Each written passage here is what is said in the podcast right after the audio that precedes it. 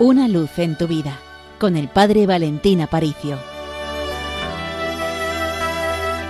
Querida familia de Radio María, durante estos días de vacaciones he tenido la oportunidad de estar leyendo la humilía que el Papa Francisco nos dirigió a todos nosotros en Fátima, el discurso que tuvo delante de la Virgen de Fátima durante la pasada Jornada Mundial de la Juventud en Lisboa.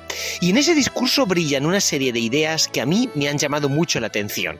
Tenemos un montón de advocaciones para dirigirnos a la Virgen María. Si rezamos las letanías del Rosario, pues ahí encadenamos un montón de piropos, de adjetivos que le ponemos a María.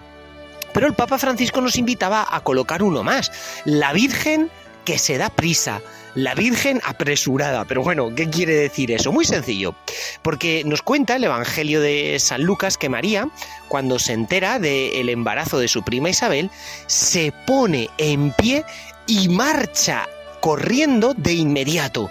Es decir, la Virgen María no deja pasar las cosas, sino que tiene prisa por hacer y cumplir la voluntad de Dios. Por eso es la Virgen de la prisa, pero nos invitaba a reflexionar el Papa Francisco. ¿De qué tiene prisa la Virgen María?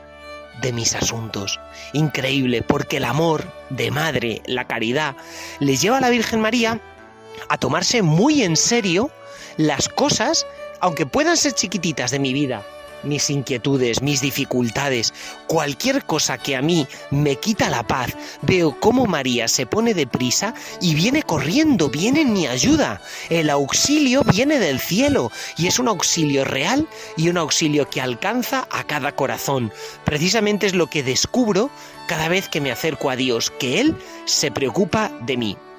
En siguiente lugar, el Papa Francisco nos invitaba a ver la mano de María, el dedo de María, que está apuntando hacia la tierra, hacia cada uno de nuestros corazones, porque María nos señala el camino a Jesús, cierto, pero también a Jesús le señala las necesidades de cada uno de nosotros.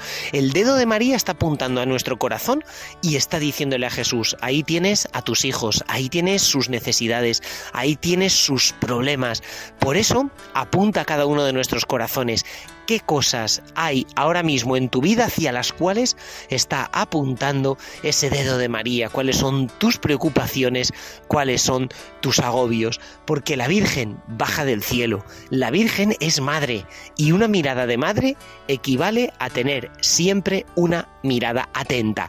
Y en tercer lugar, el Papa Francisco se fijaba en una característica arquitectónica que sorprende bastante cuando uno va a Fátima. Normalmente nuestras iglesias tienen una puerta de entrada y paredes eh, que forman un recinto sagrado.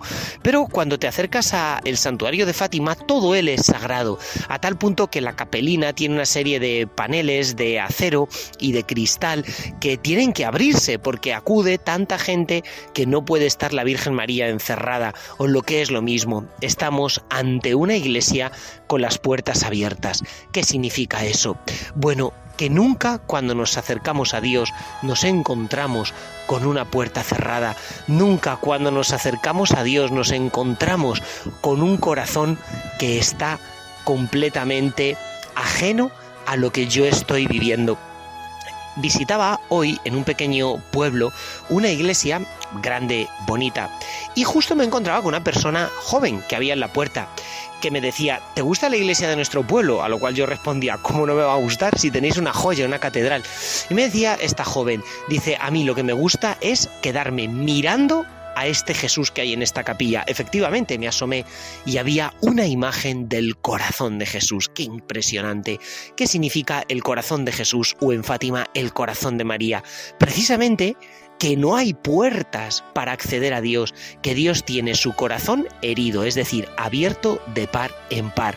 Puedes entrar hasta el fondo de su intimidad sabiéndote siempre acogido y profundísimamente amado por el Señor, profundísimamente comprendido. Pues vamos a coger estas tres ideas que el Papa Francisco nos lanzó a todos los jóvenes allí en el santuario de Fátima y recordad, con los pies en la tierra, pero con el corazón en el cielo.